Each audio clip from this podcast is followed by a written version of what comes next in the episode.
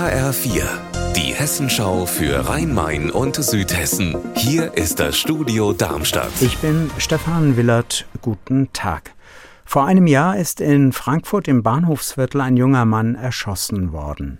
Armin F hatte sich offenbar in einem Hotelzimmer eingeschlossen und er soll sehr aggressiv gewesen sein und es gab einen großen Polizeieinsatz und dann eben die tödlichen Schüsse. HR-Reporter Tobias Lüppen, gestern Abend gab es eine Demonstration gegen die Polizei. Was werfen die Demonstranten der Polizei vor? In der Nacht vor einem Jahr, da hatte sich Amin F. allein in einem Hotelzimmer eingeschlossen. Die Polizei hatte die Information, er habe ein Messer und möglicherweise auch eine Schusswaffe, was dann nicht so war, und deshalb kam ein schwer bewaffnetes Einsatzkommando, 80 Beamte insgesamt, und allein das halten die Demonstranten für unverhältnismäßig. Sie unterstellen der Polizei Rassismus, denn Amin F. war Somalier. Die Frankfurter Staatsanwaltschaft ermittelt ja in dem Fall. Was ist dabei herausgekommen?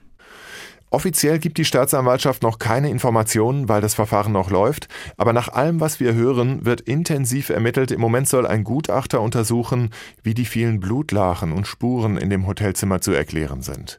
Der beschuldigte Polizist selbst hat sich in dem Jahr, das jetzt vergangen ist, noch nicht geäußert und das will er offenbar erst tun, wenn die Ermittlungen abgeschlossen sind und deshalb ist immer noch unklar, was wirklich passiert ist vor einem Jahr.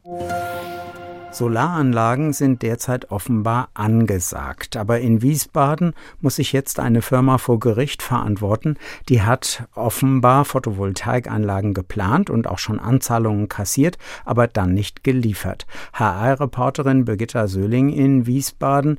Was war das für ein Geschäftsmodell?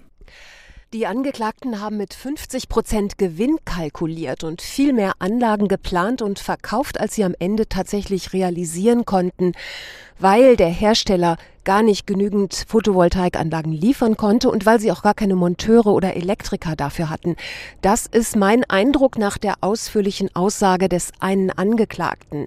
Er bestreitet allerdings, dass Betrug beabsichtigt war und sagt, die Firma hätte ja immerhin auch 12 bis 15 Anlagen tatsächlich gebaut.